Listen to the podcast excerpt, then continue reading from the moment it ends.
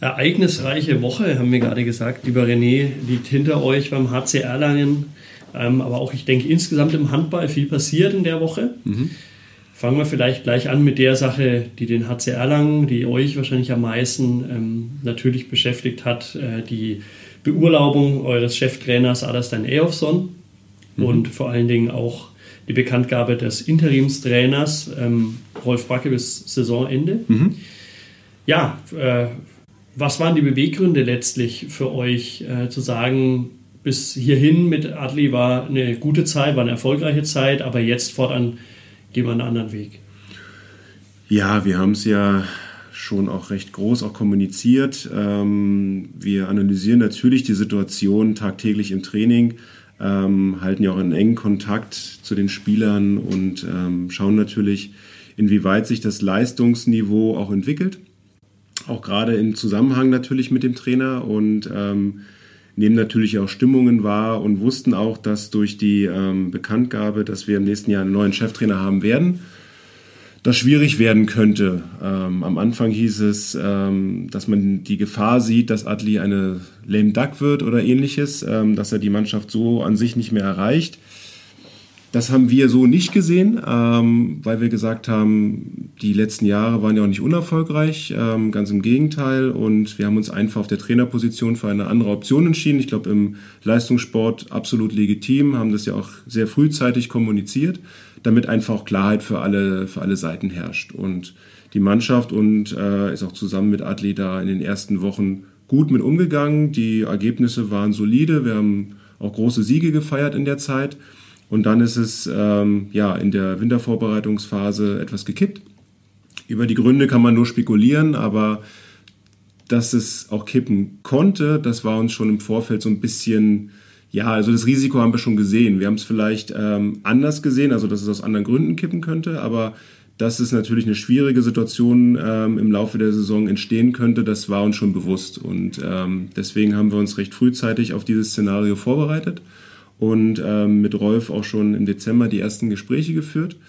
Weil unserer Meinung nach äh, konnte es nur jemand sein, der die Liga gut kennt, der sofort funktioniert, weil er sich nicht groß einarbeiten muss ähm, und natürlich auch bereit ist für diesen kurzen Zeitraum, sofern er dann entsteht, einzuspringen. Das ist ja auch nicht immer so ähm, ein, ein Ding der Selbstverständlichkeit, weil viele Trainer natürlich auch sagen, wie sieht es mit dem Anschlussvertrag aus und und und.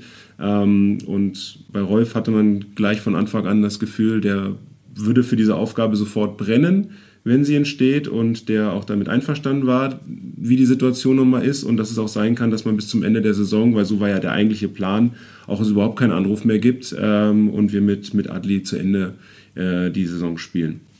Gut, ist jetzt anders gelaufen ähm, hätten wir uns mit Sicherheit ähm, so nicht gedacht, ähm, dass es jetzt in den letzten Wochen ähm, doch nochmal so schnell kippt. Aber gut, so, so solche Situationen können nun mal entstehen und da muss man halt einfach nur entsprechend darauf reagieren. Und ich glaube, es war wichtig, dass wir auch darauf vorbereitet waren. Deswegen konnten wir so schnell darauf reagieren. Deswegen konnten wir so schnell mit Rolf eine tolle Alternative präsentieren. Und ich glaube, dass er jetzt auch ähm, der Mannschaft sehr gut tun wird. Seine offene Art und auch die, ich sage jetzt mal, unkonventionelle und innovative Art, die er auch hat, trotz seines Alters, hat er immer wieder neue Ideen. Also da ähm, ist es, muss man ihn schon fast manchmal einbremsen, wie viele Dinge da kommen. Aber ich glaube, das tut den Jungs sehr, sehr gut und sie nehmen jetzt ja auch in den ersten Trainingseinheiten sehr gut an. Was denn die nächsten Spiele ergeben werden, wird man sehen. Klar, es ist auch ein Ergebnisgeschäft, keine Frage. Ich glaube, jetzt am Sonntag in Kiel ähm, darf man noch nicht zu viel erwarten. Danach kommen sehr, sehr wichtige Spiele für uns und da hoffen wir natürlich, dass dann schon ähm, ja, Trainer und Mannschaft so homogen äh, zusammen ähm, auftreten, dass wir dann auch erfolgreich sein werden. 13 Spiele sind es noch bis zum Saisonende. Dann übernimmt ähm, der jetzige Kapitän Michael Haas die Mannschaft als Cheftrainer. Daran hast du ja schon gesagt gehabt, René. Mhm. Ähm, wird nicht gerüttelt, das ist der Nein. Plan. Ähm, und der 66-jährige, glaube ich, 66 mhm. ähm, genau. Rolf Brack, ähm, ja, gibt dann sozusagen das Zepter weiter. Wir unterhalten uns in der heutigen Folge des Lokalsportcast äh, mit René Selke, Geschäftsführer des HC Erlangen, über eine sehr ereignisreiche Woche im Profi-Handball. Nach einer kurzen Pause sind wir wieder da. Bleibt dabei.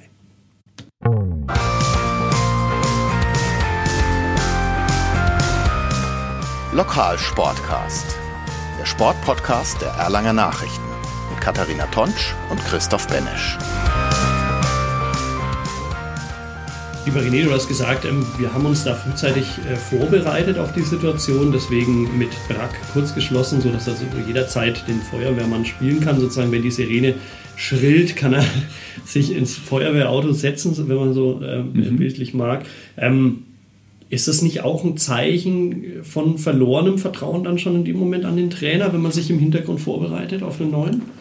Ähm, sehe ich nicht so. Also du hast ja im, Prof Profisport ist generell ein sehr schnelllebiges Geschäft und Situationen können sich auch sehr schnell verändern und ich finde, es ist immer gut, einen Plan B in der Tasche zu haben und ihn nicht zu brauchen, als von einer Situation überrascht zu werden und dann hektisch und panisch agieren zu müssen. Das tut der Mannschaft nicht gut, es tut dem Verein nicht gut und deswegen ähm, haben wir es in der Vergangenheit immer so gehalten, dass wir lieber ähm, frühzeitig über einen Plan B mal gesprochen haben, uns auf, auf Szenarien vorbereitet haben, die teilweise dann auch glücklich oder glücklicherweise dann so nicht eingetreten sind und wir dann auch gar nicht agieren mussten. Das war in der Vergangenheit schon viele Aktionen, wo wir gesagt haben, was wäre wenn ähm, und, und wie bereiten wir uns darauf vor. Und wie gesagt, lieber haben wir den Plan in der Tasche und lassen ihn dort, als dass wir von einer Situation wie gesagt, völlig überrascht werden, die so, ja, wie gesagt, nicht völlig unabsehbar war. Und deswegen finde ich es jetzt völlig legitim, da auch schon mal lockere Gespräche im Vorfeld zu führen,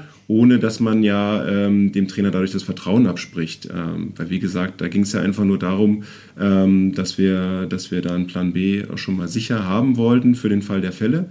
Ähm, aber dafür brauchst du natürlich auch eine Person, die diesen Weg mitgeht und mhm. dann nicht sozusagen aktiv versucht, äh, irgendwie ähm, diese Rolle sofort einzunehmen, sondern sagt, ich stehe bereit.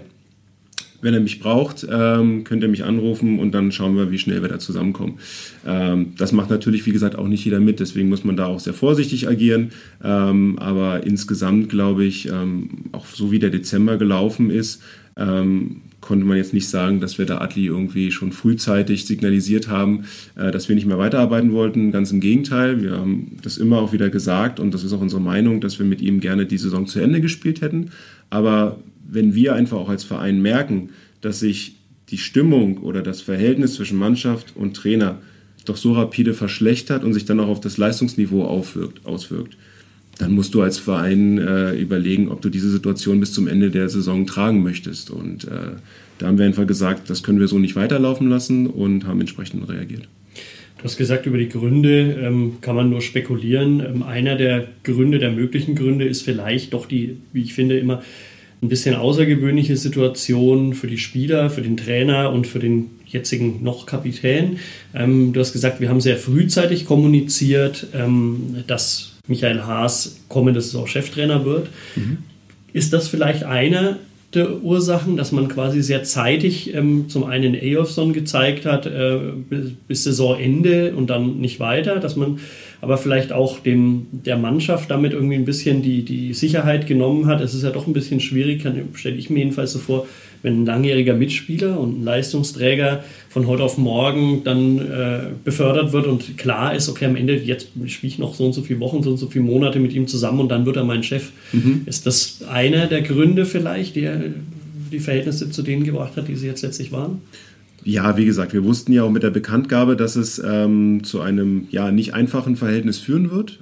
Aber wir hatten im Grunde genommen auch gar nicht so die, die großen Alternativen, weil du musst Adli ja fair auch gegenüber auftreten und sagen, wie geht es mit seiner Zukunft weiter? Und du musst natürlich ja auch der Mannschaft gegenüber offen und transparent sein, weil die Fragen, wie geht es im Sommer weiter, ähm, die stellen sich natürlich schon sehr frühzeitig. Und da musst du deinen Spielern, die sozusagen in den Vertragsverhandlungen stehen für die neue Saison, aber auch neuen Spielern, den musst du sagen, wer der Cheftrainer ist und was deine Planungen sind, weil das Schlimmste für einen Verein ist ähm, Unsicherheit auf dieser wichtigen Trainerposition.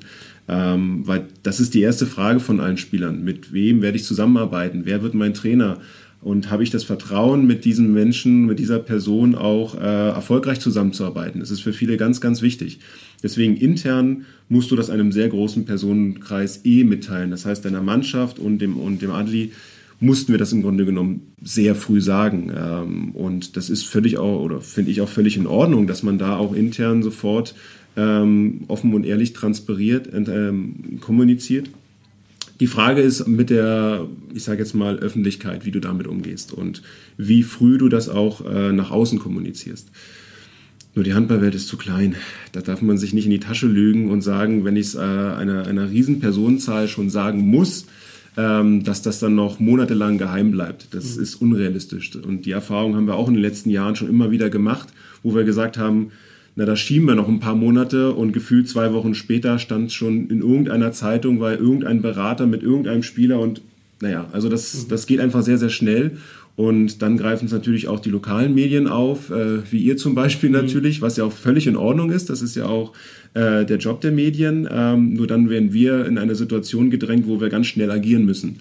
Ähm, und wie gesagt, schnelles, hektisches Agieren ist immer nicht der ideale Weg. Und deswegen haben wir gesagt, das Beste, was wir, was wir eigentlich machen könnten, auch wenn es eine schwierige Situation erzeugt, ist aber da sofort offen und transparent mit umzugehen. Und ähm, klar, das verändert natürlich das Verhältnis. Wir haben auch viel mit, mit Haas, äh, mit Adli und mit der Mannschaft darüber gesprochen ähm, wie die Situation jetzt nun mal ist und wie wir damit auch gemeinsam umgehen wollen. Und ich finde, ähm, das haben die Jungs in den darauffolgenden Wochen auch sehr, sehr gut gemacht. Also man konnte jetzt nicht sagen, dass da ein massiver Druck oder sowas auf die Mannschaft oder auf speziell Adli lag, sondern die Situation war bekannt, da konnte jeder seine Meinung zu abgeben. Ähm, insgesamt ähm, hatte ich das Gefühl, dass ein sehr, sehr positives Feedback auch auf diese Entscheidung gefallen ist. Ähm, und dann war nach wenigen Tagen das im Grunde genommen durch. Und Hassan hat sich ja auch ähm, komplett gar nicht zu, diesem, zu der Trainerthematik geäußert, aus Respekt seiner Rolle als Kapitän unter Adli und das haben alle akzeptiert und ähm, ja, damit war das Thema eigentlich äh, durch. Und wie gesagt, ähm, sehe ich das jetzt zwar natürlich schon als einer der Gründe, dass das Verhältnis da etwas schwieriger war, aber jetzt nicht, dass das der Grund war, warum es unmöglich zu lösen wäre, weil dann schaue ich in die Liga, ähm, in Berlin ist genau das Gleiche der Trainer für die neue Saison ist schon, lang, äh, schon lange bekannt und äh, der aktuelle Trainer ähm, nimmt die Situation ja auch an. Also es ist keine ungewöhnliche Situation, glaube ich. Gut, in Berlin wird jetzt nicht der Kapitän dann zum Spieler, äh, der, der, der, Spieler zum Trainer gemacht. Ist, ich gebe dir recht, vielleicht äh, gibt es keine wirkliche Alternative, wie man es besser hätte machen können, aber ähm, vielleicht ist es so auch nicht optimal gelaufen. Trotzdem die, die Situation dann, du sagst, okay, das könnte einer der Gründe sein. Aus der Mannschaft hieß es, so haben wir das ja auch kommuniziert und Adli hat es, glaube ich, gegenüber der Süddeutschen Zeitung auch so gesagt gehabt, ähm, äh, dass der Ton rauer geworden sei im Training. Ähm, zu rau, ist das dann der Hauptgrund gewesen? Ist die, wir haben ja auch gehört bei der Vorstellung von Brack, dass der Spaß zurückkehren soll. Das heißt, ähm, hat, ist da vielleicht zu viel äh, Ehrgeiz, dann zu viel Autorität? aus äh, Eofson rausgesprudelt, dass letztlich die Mannschaft sich gegen ihn gewendet hat? Ist das dann der Hauptgrund gewesen? Ja, wie gesagt, ähm, man kann wirklich nur spekulieren, warum sich das Verhältnis denn doch so schnell ähm, verändert hat, also auch negativ verändert hat. Ähm, wie gesagt, wo die wirklichen Gründe am Ende liegen, es wurde ja auch spekuliert über die Absicherung oder über die Unterschrift von Adli, ähm, was seine Zukunft angeht und einen neuen Vertrag beim neuen Arbeitgeber am Ende sage ich, ähm, können wir alle darüber spekulieren. So richtig wissen werden wir es wahrscheinlich nicht, ist am Ende aber eigentlich auch egal, mhm. weil wir müssen ja die Situation analysieren, wie sie ist. Und wenn wir feststellen, dass die Situation so ist, dass sie ähm, ja, sich negativ einfach auf die Mannschaft und auf das sportliche Ergebnis dann auch auswirkt, ähm, weil du brauchst natürlich eine eine auch autoritäre Ansprache, keine Frage, aber du brauchst auch den Spaß, du brauchst eine gute Kommunikation zwischen Trainer und Mannschaft, um am Ende erfolgreich zu sein. Und wenn du das Gefühl hast und es auch quasi siehst, ähm, dass das nicht mehr gegeben ist, dann musst du dir ernsthafte Gedanken machen, ist das nur eine Phase oder ist das jetzt quasi ein, eine dauerhafte Situation, die du so nicht lassen kannst. Und wenn du für dich oder nach vielen Gesprächen entscheidest, dass zweiteres der Fall ist, dann musst du reagieren. Und wie gesagt, das ist jetzt im Sport, finde ich, auch keine, keine kein absolutes Alleinstellungsmerkmal, dass sich auch mal der, der Umgangston ändern kann, aus welchen Gründen auch immer. Ähm, und wenn dann die Situation entsteht, dass sich dass ich dadurch der Erfolg nicht mehr einstellen kann, ähm, dann musst du reagieren. Und nichts anderes haben wir getan. Wie gesagt, aufgrund der ganzen doch oder besonderen Thematik haben wir sowas so ein bisschen schon vorhergesehen und deswegen uns ja vorbereitet. Und ja, so ist es dann am Ende zum Trainerwechsel gekommen. Jetzt ist mit Rolf Brack jemand äh, da, der ja das Kielspiel jetzt gleich betreut am Sonntag. Ähm, 16 Uhr, natürlich wie gewohnt auch an dieser Stelle kurz die Werbung für unseren Live-Blog auf nordbayern.de ähm, von der Fackermann-Welt Hersbruck ähm, ja, präsentiert. Ähm, aber vor allen Dingen dieses Spiel quasi Kiel, die Woche Vorbereitung auf Kiel und dann kommen ja drei, vier wirklich sehr, sehr wichtige Spiele, die euch auch ja so im im, so ein bisschen das Abstiegsgespenst ähm, vertreiben sollen dann dort. Ähm, ihr, ihr, habt ja vier Punkte jetzt momentan auf den ersten Abstiegsplatz äh, Vorsprung noch. Ja, was man sich jetzt denkt, ist, okay, äh, warum nicht schon eher, wenn, wenn die, die Situation gestört war zwischen Mannschaft und Trainer? Ist es wirklich was, was sich jetzt erst in dieser kurzen Wintervorbereitung so ganz stark rauskristallisiert hat oder gab es davor schon Anzeichen dafür? Weil dann wäre es ja eigentlich vielleicht fast noch cleverer gewesen, noch eher den Trainerwechsel zu vollziehen und Brack oder wen auch immer dann die Möglichkeit zu geben, sich sogar länger dann mit der Mannschaft einzustellen. Nein, also so wie du sagst, das hat sich wirklich jetzt erst in den letzten Wochen während der Wintervorbereitungsphase ergeben, nennen wir es mal so, ähm, dass sich das Verhältnis innerhalb kürzester Zeit doch rapide verschlechtert hat. Und ähm, das war vorher so nicht abzusehen, muss man ganz klar sagen. Und die sportlichen Ergebnisse ähm, haben das ja auch nicht wiedergespiegelt. Wenn mhm. man jetzt daran denkt, dass man mit Leipzig ähm, eine, eine sehr gute Mannschaft zu Hause besiegt hat, unmittelbar danach das erste Mal überhaupt in Minden gewonnen hat, mit Berlin einen großen Gegner vor vollem Haus geschlagen hat. Also das waren jetzt auch keine schlechten Ergebnisse. Ähm, und deswegen kann man da und insgesamt auch schon ein positives Fazit unter den Dezember eigentlich ziehen. Ähm, und da haben wir jetzt nicht die, äh, die Notwendigkeit gesehen, das jetzt unbedingt zu verändern. Ähm, wie gesagt, dass die Situation zwischen Mannschaft und Trainer aufgrund äh, der Zukunftsperspektive, Spieler folgt auf den Trainerstuhl, natürlich nicht einfach war, ja, aber es hat sich halt auch zwischen der Mannschaft und dem Trainer jetzt nicht abge oder konnte man nicht absehen, dass es sich so schnell rapide verschlechtert. Deswegen haben wir gesagt, wir nehmen die Wintervorbereitungsphase natürlich ganz normal, ähm, gehen sie an, hatten ja im Grunde genommen auch einen vollen Kader, bis auf bis auf Petter und, und die Verletzten waren ja alle auch mit dabei, weil wir nicht so viele EM-Fahrer hatten. Und ähm, hat sich die Mannschaft hervorragend vorbereitet. Und ja, das hat sich dann halt, äh, was, was dieses Verhältnis anging, dann doch wirklich erst in den letzten Wochen hm. doch stark verändert. Ja.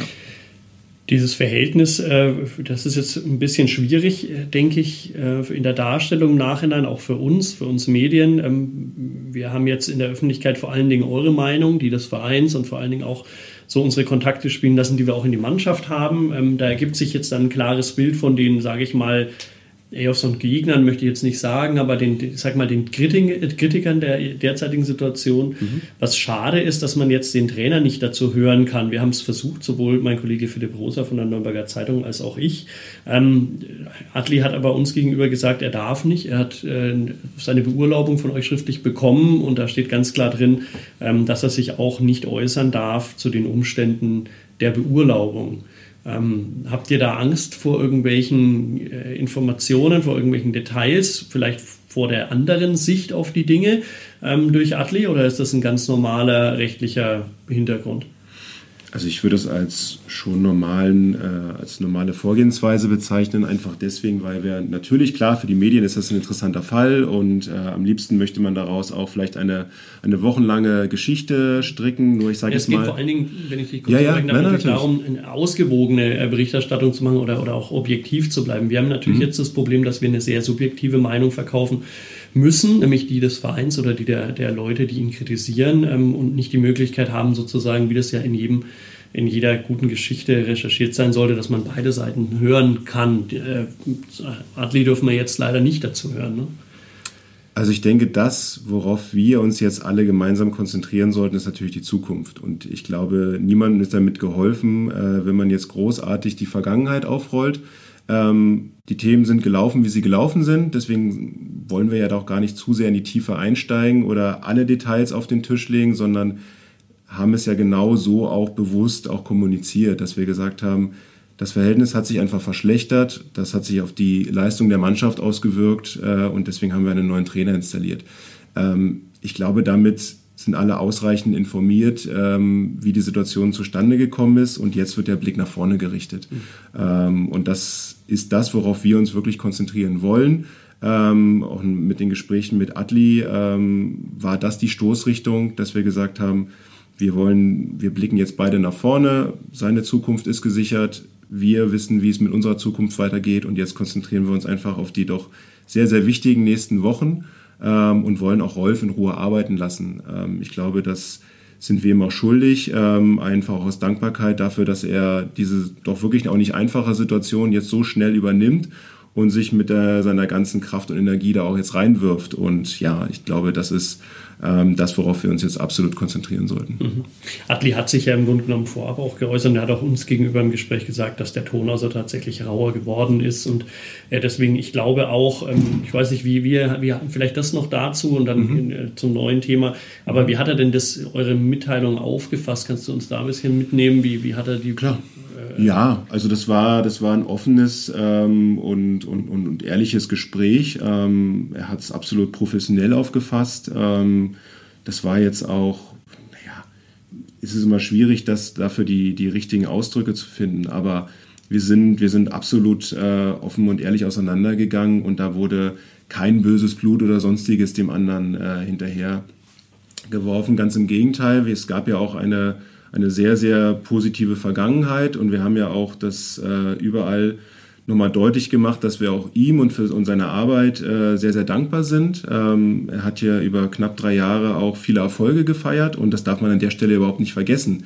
Wie gesagt, dass sich die Situation jetzt verändert hat, ist die eine Sache, ähm, dass er aber auch mit dem HCR lang auch, auch viel Erfolg hatte, ähm, ein, eine andere und deswegen, das sollte man an der Stelle immer auch ganz klar auch so sagen, weil so ist es und so sehen wir das auch und deswegen ja, war das, war das ein offenes und auch völlig vernünftiges Gespräch. Deswegen, ich glaube, dass da auch von beiden Seiten keinerlei ähm, böse Gedanken oder sonstiges äh, dem im Wege stehen, sondern wir blicken jetzt beide in die Zukunft und damit, glaube ich, können auch beide sehr gut leben. Mit Rolf Brack ähm, habt ihr einen sehr erfahrenen Trainer, der glaube ich bis 2018 in Göppingen seine letzte Station hatte, überwiegend sowieso Stationen in Baden-Württemberg hatte, mhm. dort auch ähm, seine größten Erfolge feierte, dreimal ähm, Mannschaften aus dem dortigen Kreis in die Bundesliga geführt hat. Jetzt kommt er zum ersten Mal außerhalb, nämlich nach Bayern, nach Erlangen zum einzigen bayerischen Bundesligisten. Was erhofft ihr euch für diese letzten 13 Spiele von ihm? Dass er der Mannschaft äh, natürlich wieder, wir haben es ja am Anfang auch schon gesagt, nicht nur den, den Spaß so ein bisschen zurückbringt, weil das gehört natürlich äh, auch für den Profisport ganz klar dazu. Wenn du es zu ernsthaft und verbissen siehst, ähm, wirst, du, wirst du auch nicht nur erfolgreich sein. Also es muss auch eine gute Mischung aus natürlich Ehrgeiz, Spaß und Professionalität sein. Ähm, wir glauben, dass Rolf all diese Faktoren mitbringt weil er ein unglaublich akribischer und leidenschaftlicher Arbeiter ist, der wirklich von morgens bis abends nur Handball im Kopf hat ähm, und sich gefühlt an jeder Ecke ähm, Notizen macht mit neuen Ideen und äh, die natürlich auch gleich ausprobieren will und einfach aber auch einen unglaublichen Erfahrungsschatz mitbringt, was er ja bei der ähm, Pressekonferenz auch gesagt hat, dass er in der Vergangenheit natürlich auch einige Fehler gemacht hat, aber aus denen gut gelernt hat und auch weiß, wie er mit bestimmten Situationen einfach umgehen muss. Und das war uns ganz, ganz wichtig, da jemanden zu haben, äh, der auf diesen Erfahrungsschatz auch zurückgreifen kann, ähm, weil die Situation natürlich nicht einfach ist und äh, jemanden da jetzt neu reinzuwerfen, der vielleicht auch noch nicht so viele Erfahrungen hat, das war uns einfach auch zu riskant. Ähm, und deswegen haben wir schon bewusst jemanden gesucht, der diese Erfahrung mitbringt, der aber wie gesagt auch die Liga gut kennt, der auch schon mehrere Spieler gut kennt, weil er mit denen auch schon zusammengearbeitet hat und dort einfach auch, wie gesagt, den, diesen gesunden Mix aus, äh, ich sage jetzt mal auch natürlich neuen Konzepten, ohne alles auf, auf links zu drehen oder einen Haufen zu werfen, um Himmels Willen. Die Abwehr steht ja sehr gut bei uns und er hat ja auch gesagt, er will nur kleinere Justierungen vornehmen, aber ich glaube einfach auch die, die andere Ansprache und auch die, die, die Art der Kommunikation, wie er mit den Spielern umgeht, ähm, das wird der Mannschaft sehr, sehr gut tun, ähm, weil er doch sehr, sehr viel spricht, was vielleicht vorher so ein bisschen... Ähm, ja, nicht, nicht so groß in den Fokus geraten ist, ähm, weil es dann doch mehr um taktische Feinheiten ging. Und Rolf geht viel natürlich auch auf die menschliche Komponente ein. Und ich glaube, das wird mehreren Charakteren bei uns in der Mannschaft sehr, sehr gut tun. Und ähm, ja, wie am Ende die Ergebnisse ähm, oder wie das Resultat dann sein wird, werden wir sehen. Aber natürlich versprechen wir uns davon auch, dass wir jetzt äh, durch einen erfolgreichen Februar oder beziehungsweise auch durch erfolgreiche 13 Spiele gehen werden und am Ende ähm, ja noch das bestmögliche Ergebnis natürlich auch erzielen. Weil das haben wir auch gesagt, wir, wir schenken diese Saison nicht ab. Jetzt mal Blick nach unten. Natürlich, klar, die Liga ist unberechenbar und man darf äh, die Situation unter keinen Umständen unterschätzen. Aber wir wollen ja auch die Saison nicht abschenken, sondern wir wollen das maximale Ergebnis rausholen. Und dafür brauchen wir natürlich eine Mannschaft und einen Trainer, die diesen Ehrgeiz und diesen Willen auch haben. Und wir sind überzeugt davon, dass wir das jetzt hier auch beim HC Erlang wieder vorfinden werden. Ist zu erwarten, dass du hast angesprochen, die Abwehr steht ja eigentlich gut. Äh, die, die, der Hauptfokus dürfte auf dem Angriff vielleicht liegen in der Arbeit. Könnte sich personell auch was komplett ändern oder kann man da irgendwelche Überraschungen erfahren jetzt? Oder, oder denkst du, man muss sich darauf einstellen, dass sich unter Brack jetzt wirklich viel ändert? Nein, also ich glaube nicht, dass sich dass sich so viel ändern wird. Ich glaube, und so hat es ja Rolf selber auch gesagt, ähm, ein, ein neuer Trainer geht immer bei Null und offen in die Situation rein. Aber trotzdem weiß er natürlich auch, wie die Grundstrukturen hier sind äh, und wird jetzt nicht alles komplett verändern, sondern er wird mit Sicherheit schon auch auf die gute und vorhandene Struktur aufsetzen oder wird sie als Grundlage nehmen und dann gucken, wie er mit kleineren Justierungen da noch das Optimum herausholen kann. Also klar, alle, alle Spieler müssen sich natürlich auch unter dem neuen Trainer wieder neu beweisen, gar keine Frage. Ich glaube, dass er eine doch noch etwas stärkere Rollenverteilung vornehmen wird ähm, und, den, und den Spielern viel Vertrauen noch zusprechen wird. Ähm, wer sich denn vielleicht unter ihm noch etwas mehr in den Vordergrund spielen kann, wird man am Ende sehen. Wie gesagt, ein Trainerwechsel kann ja auch vielleicht für Kräfte, die bisher weniger Spielzeit oder sowas gehabt haben, auch äh, beflügelnd wirken, ähm, als, als, als wenn jemand sagt, ach, mit dem alten Trainer habe ich schon mhm. abgeschenkt und da habe ich eh keine, keine Chance mehr. Ähm, aber wie gesagt, dass er grundsätzlich auf die Strukturen jetzt erstmal zurückgreifen wird, das glaube ich, das wird er schon definitiv machen.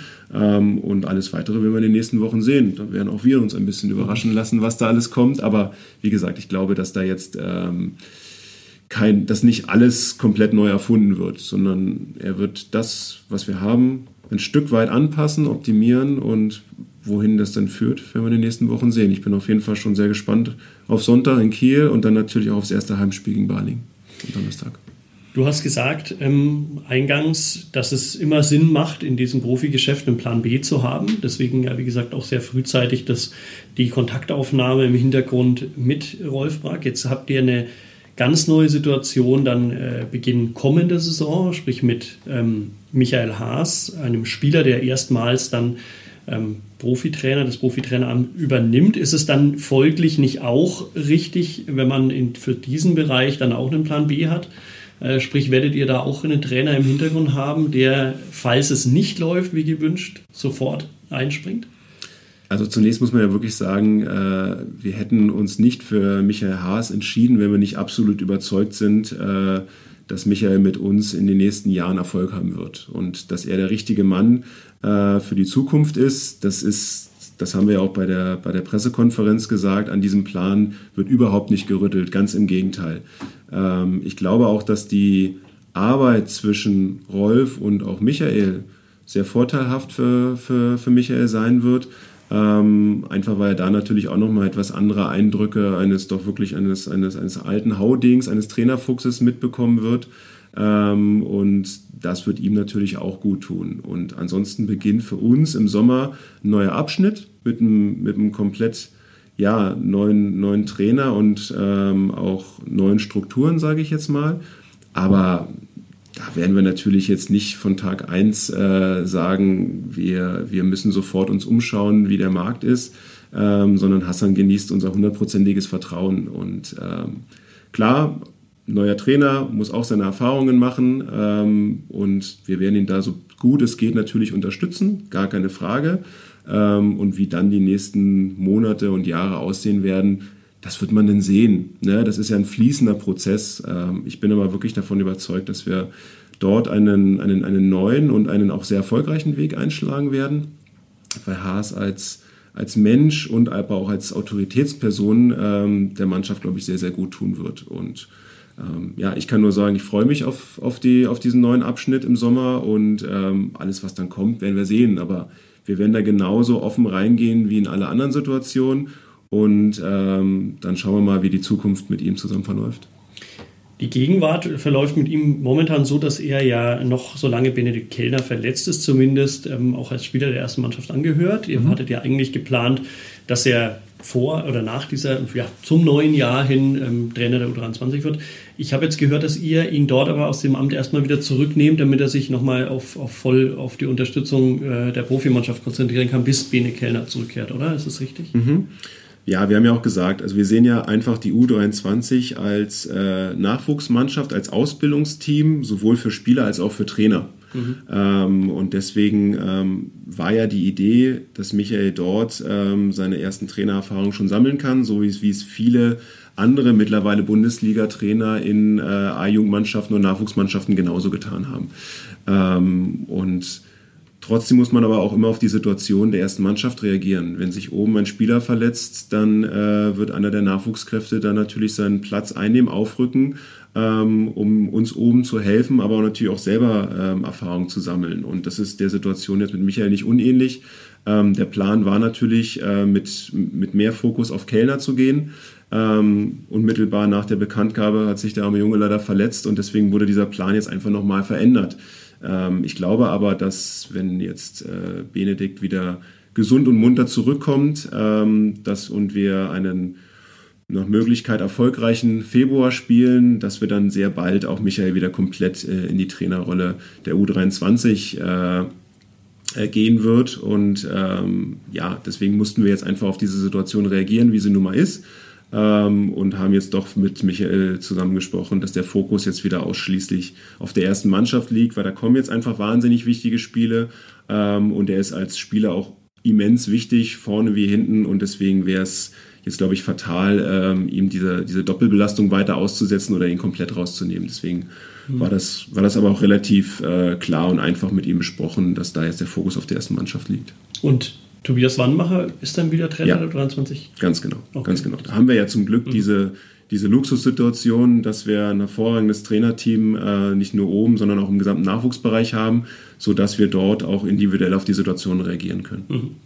Einen weiteren Trainerwechsel ähm, gab es auch in der Nationalmannschaft. Mhm. Ähm, auch dort gab es einen Trainer Fuchs, der jetzt eingesprungen ist, ein altbekannter mit Alfred Gieserson, ähm, der Prokop beerbt. Wie hast, hat dich das überrascht dann? Doch letztlich, weil die Europameisterschaft ist ja jetzt nicht ganz positiv verlaufen, da ich denke, man hätte am ehesten dort im, im, im näheren Kreis vermutet, dass sich da was tut rund um die EM. Dann hat man sehr viele Statements pro Trainer gehört, auch aus der Mannschaft, auch aus dem Umfeld. Ähm, und jetzt kommt doch plötzlich die Entlastung, äh, die Entlassung. Ist es für dich genauso überraschend wie für, für mich? Ja, so, und so wie man liest für die gesamte Handballwelt, mhm. muss man ja sagen. Ähm, ich bin sehr gespannt. Äh, in ziemlich genau einer Stunde möchte sich der Deutsche Handballbund ja erklären mit einer großen Pressekonferenz. Ähm, und sowohl die Nationalspieler als auch die Offiziellen ähm, des DRB-Stabes haben ja, so entnimmt man ja den Statements, alle sehr überrascht reagiert. Ähm, wir hatten in der vergangenen Woche noch eine ähm, Ligatagung, wo auch die DRB-Spitze anwesend war. Da wurde dieses Thema aber nicht kommuniziert. Ähm, es wurde im Grunde genommen gar nichts zu dem Thema gesagt. Mhm. Und ähm, wenn man halt so ein bisschen aufmerksam die Europameisterschaft verfolgt hat, dann ähm, muss man ja eigentlich eher zu dem Eindruck gekommen sein, auch so wie die Statements ja auch der offiziellen Wahlen, dass man sich ganz klar hinter den Trainer äh, gestellt hat und ihm ja auch mit den Statements den Rücken gestärkt hat. Ähm, dass jetzt doch nochmal die Kehrtwende kam, ist überraschend. Also wir haben es gestern, wir waren gerade im Training, als die, ähm, als die Eilmeldung kam. Und ähm, ja, über die Gründe mal schauen, ob wir jetzt äh, vom DRB noch etwas genaueres erfahren. Am Ende, wenn der Verband Olympia oder das, das Ziel Olympia in Gefahr sieht, dann ist es natürlich sein Recht zu sagen, wir reagieren darauf. Und ähm, haben natürlich mit Alfred jetzt auch nicht nur Trainer Fuchs, sondern man kann ja schon fast sagen, eine Trainerlegende ähm, auch äh, dort als Nachfolger installiert, der mit Sicherheit der deutschen Nationalmannschaft unglaublich gut tun wird. Also die Erfahrung, das Standing, die Aura, muss man ja schon fast sagen, die er mitbringt, ähm, tut jeder Nationalmannschaft weltweit gut. Und dass die deutsche Nationalmannschaft da jetzt so einen so einen Trainer für sich gewinnen konnte, ist mit Sicherheit sehr, sehr positiv. Und Christian tut es mir natürlich ein bisschen leid, weil ich glaube, er schon auch ähm, alles versucht und getan und gemacht hat, um dort so erfolgreich wie möglich zu sein und mit Sicherheit auch bei der Europameisterschaft keine einfache Situation hatte. Erstmal war er unglaublich viele ähm, Absagen im Vorfeld bekommen hat, ähm, wahnsinnig viele Leistungsträger ähm, und damit natürlich diese hohen Ansprüche äh, noch zu erzielen oder gerecht zu werden, ist natürlich wahnsinnig schwierig. Und klar, wie bei jeder ähm, Europa- oder Weltmeisterschaft, du stehst im unglaublichen Fokus der Medien. Ähm, das heißt, jedes Wort wird natürlich auf die Goldwaage gelegt und dann einem sehr breiten Publikum auch präsentiert und auch dann jeweils wieder kommentiert und und und. Ähm, und das ist natürlich auch für so einen, für einen, für einen jungen Trainer auch sehr, sehr schwierig, keine Frage. Und wenn es dann natürlich auch Statements gibt, die mal in die eine Richtung, mal in die andere Richtung gehen, dann ist es natürlich auch schwierig, sich da noch auf die Aufgabe wirklich zu konzentrieren, wenn dieses Thema schon auch während der Europameisterschaft so präsent ist. Ähm, also da hat man sich mit Sicherheit auch nicht wirklich einen Gefallen getan. Ähm, am Ende hieß es aber ganz klar, wir gehen mit Christian in die Olympia-Qualifikation und natürlich hoffen wir, dass wir da erfolgreich sind und dann auch äh, in die Olympischen Spiele und schauen mal danach, wie es gelaufen ist. So war ja so ein bisschen der Tenor. Ähm, dass man da jetzt doch äh, entschieden hat nach der Analyse, dass man das vorzieht ähm, und sagt, nein, wir sind nicht mehr davon überzeugt. Klar, ist überraschend, ähm, dass man jetzt mit Alfred aber eine tolle Alternative hat. Ähm, ja, ist für den deutschen Handball, glaube ich, gut wie die Ergebnisse sind, wird man jetzt recht bald sehen. Ähm, also jetzt startet ja bald der nächste Lehrgang und dann ist im April die Olympia-Quali, die natürlich sehr, sehr wichtig ist für den deutschen Handball, um bei der Olympia dabei zu sein. Und mit Schweden, Slowenien und Algerien jetzt auch kein, keine nur einfache Laufkundschaft hat. Also das wird in Berlin schon nochmal ein richtig heißer Tanz werden. Aber ich glaube, das wird die Mannschaft auch schaffen. Und ja, da hat Alfred jetzt eine schöne Aufgabe vor sich, aber ich glaube, dass er das auch lösen wird. Dafür ist er einfach zu erfahren und ähm, ja, ein zu guter Trainer. Kann man aus der Situation auch als HC Erlangen was lernen, wenn man sagt, okay, Prokop kam ja eigentlich als einzigen äh, wirklichen Erfolg, hat er ja den Bundesliga-Aufstieg, glaube ich, mit Leipzig ähm, ja, auf der Karte stehen gehabt. Dann war er jemand, der oder ist jemand, der, so habe ich jedenfalls den Eindruck, die Öffentlichkeit nicht ganz so gerne mag, ähm, nicht ganz so gerne im Fokus steht, im, im Mittelpunkt steht und sich da vielleicht dann auch selber ein bisschen im Weg stand. Ähm, jetzt, wenn wir den Vergleich ziehen, es kommt jetzt dann Michael Haas, der ja im Endeffekt auch noch keine große Erfahrung hat, ähm, jetzt auch ins Rampenlicht gedrängt. Natürlich hat kennt er das als Spieler, aber ich denke, es ist trotzdem noch was anderes als Spieler als, äh, und als Trainer. Gibt es da irgendwelche Parallelen? Gibt es irgendwas, was man lernen kann aus der Situation? Prokop ähm, jetzt auch für Michael Haas oder sind das zwei völlig unterschiedliche Geschichten? Also ich denke schon, dass das sehr unterschiedliche Geschichten sind, weil ähm, wenn man jetzt mal so ein bisschen in die Analyse geht, was oder warum Christian ähm, nicht so erfolgreich mit der Nationalmannschaft war wie vorher noch im Verein. Vereinsarbeit und die Arbeit als Nationaltrainer sind zwei völlig unterschiedliche Dinge. Man kann nicht einfach sagen, ein guter Trainer ähm, im Verein ist auch automatisch ein guter Trainer in der Nationalmannschaft. Du hast eine völlig andere Situation du hast nicht die tägliche Arbeit mit den Spielern und du hast natürlich auch Spieler aus allen Vereinen, ganz unterschiedliche Charaktere, die du äh, ganz anders behandeln musst, mit denen du äh, ganz anders agieren musst als im, im Verein. Ähm, und klar ist natürlich auch, dass Christian äh, mit wenig Erfahrung in die Sache reingegangen ist ähm, und dass das natürlich auch ein Risiko war, keine Frage. Und ich glaube einfach, dass ähm, wir eine, mit, mit Michael eine völlig andere Situation einfach haben, weil er den Verein und die ganze Struktur hervorragend kennt ähm, und deswegen dort im Grunde genommen in diese Struktur ja schon so reingewachsen ist, ähm, dass ihn das jetzt äh, im Sommer nicht groß überraschen wird. Und auch der mediale Rummel ähm, kennt er ganz genau. Und das ist für einen Bundestrainer ja auch nochmal eine völlig andere Hausnummer, eine ganz andere Dimension. Ähm, und ich glaube, dass was, was schwierig für ihn war, war die Arbeit, die in Leipzig Erfolg hatte, ähm, wollte er, glaube ich, eins zu eins auf die Nationalmannschaft übertragen. Und das hat nicht funktioniert.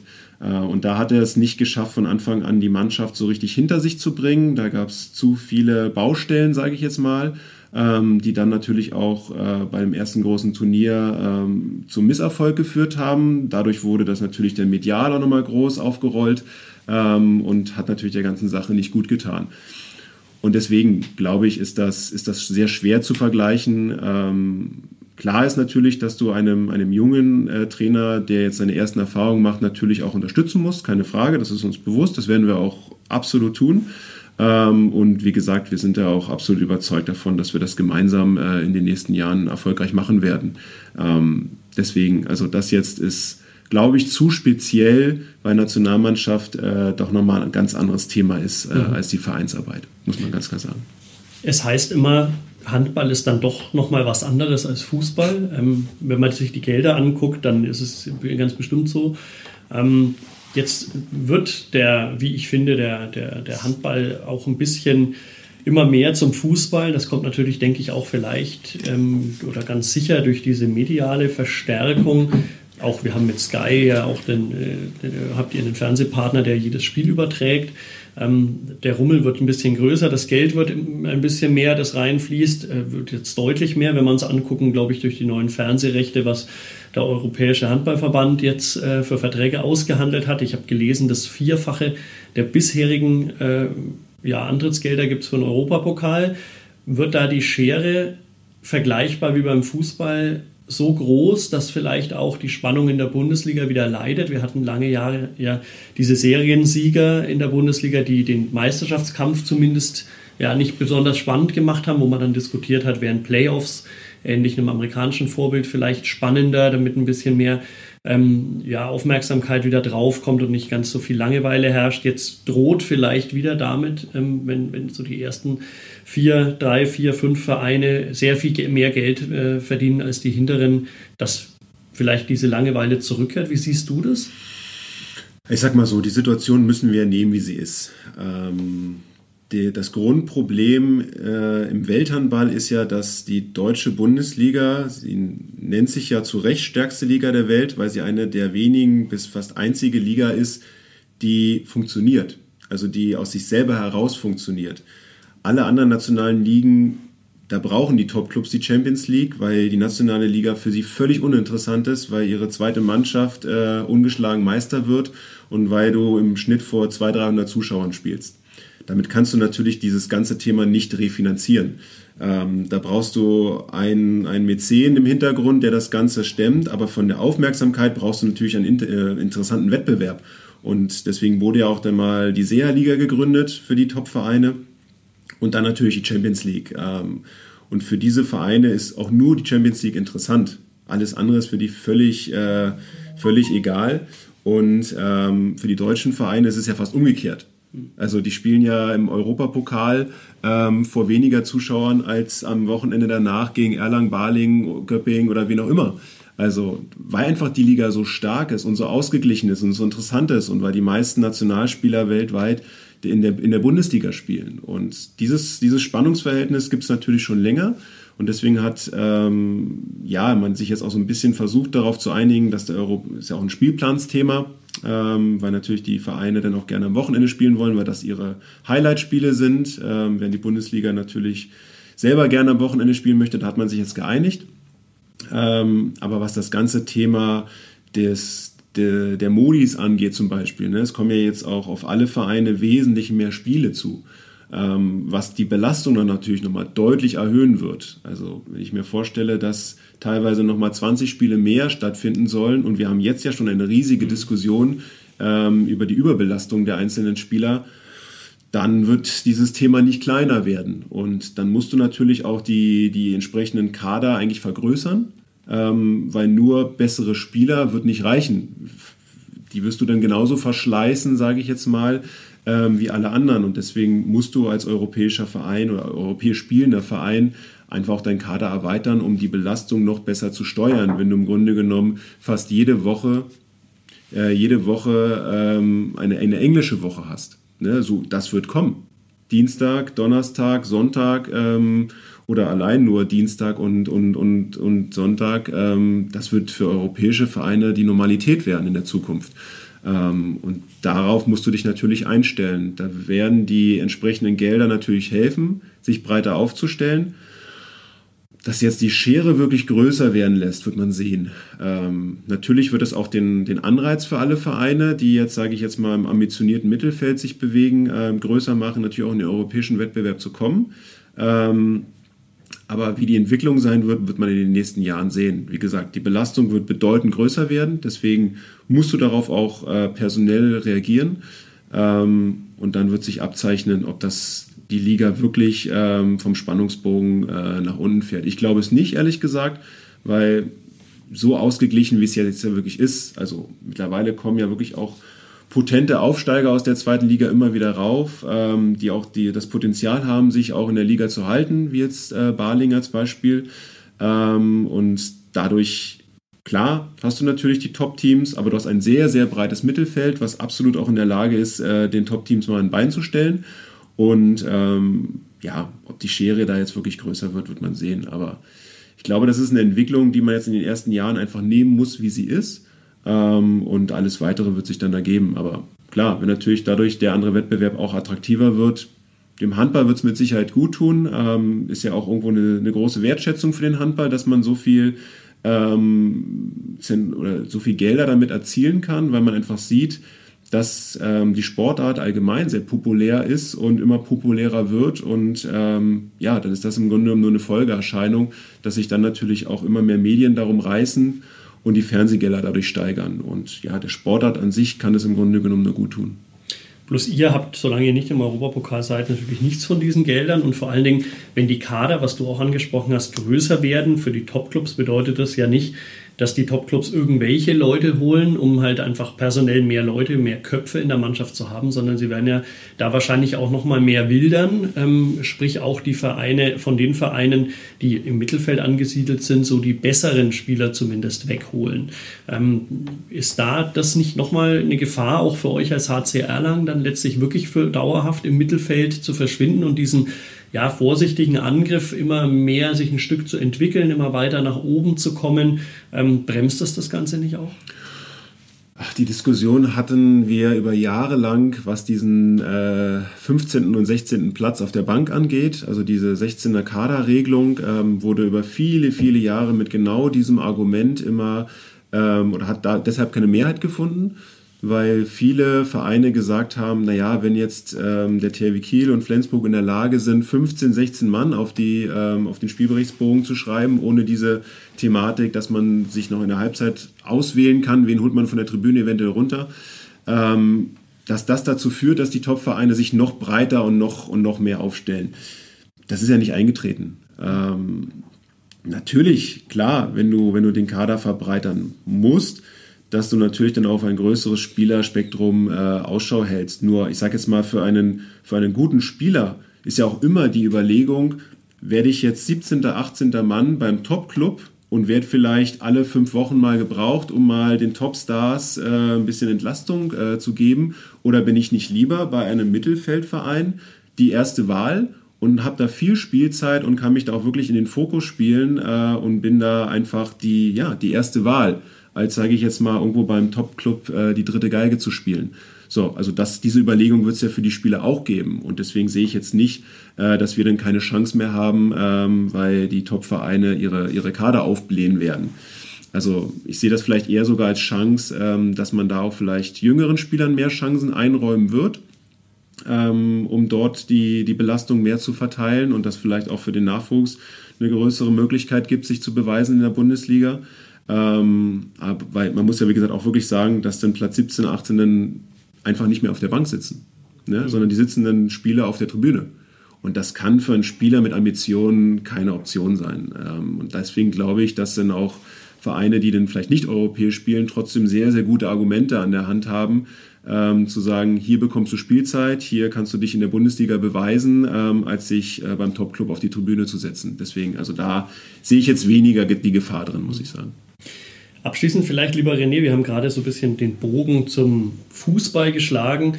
Ähm, Bogen zum Fußball kann man auch ein bisschen, finde ich, beim HC Erlangen vielleicht schlagen, indem man sagt, ähm, klar, das Trainergeschäft äh, und das Profi-Handballgeschäft, äh, da gibt es nun mal auch äh, Entlassungen oder Beurlaubungen von Trainer, ganz klar. Ihr habt es trotzdem jetzt äh, zum dritten Mal äh, gemacht, dass ihr einen Trainer vorzeitig ähm, also beurlaubt hat. Das äh, war bei Frank Bergemann der Fall, war bei Robert Andersson der Fall und ist jetzt bei Adastan Eyjolfsson der Fall gewesen. Mhm. Hält man es nicht länger beim HCR lange aus als gut drei Jahre oder was sind die Gründe dafür? Also wenn du den Bogen zum, zum Fußball schon spannst, ne, dann äh, glaube ich, dass die Fluktuation eines Trainers im Fußballgeschäft noch wesentlich größer mhm. ist äh, als generell im Handball und auch speziell bei uns, ähm, wo man ja wirklich auch sagen muss, dass wir ähm, schon jetzt nicht jedes Jahr oder alle paar Monate den Trainer tauschen. Ganz im Gegenteil. auch ein äh, Frank Bergemann damals, unter dem ich ja hier noch äh, gespielt habe, war ja sehr, sehr lange beim HC Erlangen. Ähm, und die Trainer, die darauf gefolgt sind, ähm, hatten ja auch dann über Jahre großen Erfolg. Ähm, am Ende muss man einfach sagen, hatte sich, war die Zeit einfach dann für den nächsten Schritt bereit, muss man einfach sagen. Und wir haben ja auch jetzt zum Beispiel nicht aufgrund von äh, sportlicher Erfolgslosigkeit ähm, reagiert, sondern weil sich einfach durch die Situation einfach eine, eine Lage ergeben hat, auf die wir reagieren mussten. Und ähm, ich glaube einfach auch, dass äh, jetzt ab Sommer Michael auch, auch ein, ein langfristiger Trainer beim HCR lang werden wird. Ähm, und hoffen natürlich auch so, so lange wie möglich. Ne? Klar, das Sportgeschäft wird immer schneller, das sieht man ja im Fußballgeschäft genauso ähm, oder in anderen Sportarten. Das ist ja jetzt nicht nur ein Handball- oder ein Fußballthema. Ähm, und natürlich muss man immer gucken, dass man eine gute Struktur hat, erfolgreich zusammen ist mit dieser Struktur und auch mit, dem, mit, dem, mit der Mannschaft und dem Trainerteam. Ähm, ja, und das war jetzt in den letzten Jahren, glaube ich, nicht unerfolgreich und ähm, hoffen wir natürlich auch, dass wir in den nächsten Jahren da ein paar Stufen weiterkommen werden und mit Michael Haas an der Spitze, glaube ich, werden wir das auch schaffen. Am Sonntag um 16 Uhr spielt der HC Erlangen beim Rekordmeister THW Kiel. Natürlich, äh, wie immer, begleitet vom äh, Fackelmann Welthersburg Live-Blog auf nordbayern.de und das erste Heimspiel von Rolf Brack ist dann, glaube ich, René, kommenden Donnerstag. Ganz genau. 19 Uhr gegen Aufsteiger Balingen-Waldstätten und auch gegen Ex-Team von Brack. Also Richtig, ja, ja. Das wird, das wird auch für ihn persönlich mhm. eine sehr spannende Geschichte. Für uns natürlich der Start in die Rückrunde.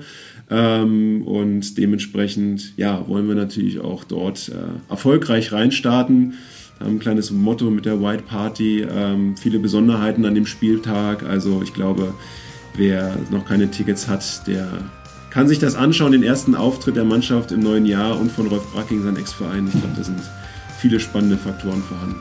Auf jeden Fall. Dann herzlichen Dank, lieber René, für die Zeit und äh, viel Erfolg dann in den kommenden Wochen. Vielen Dank.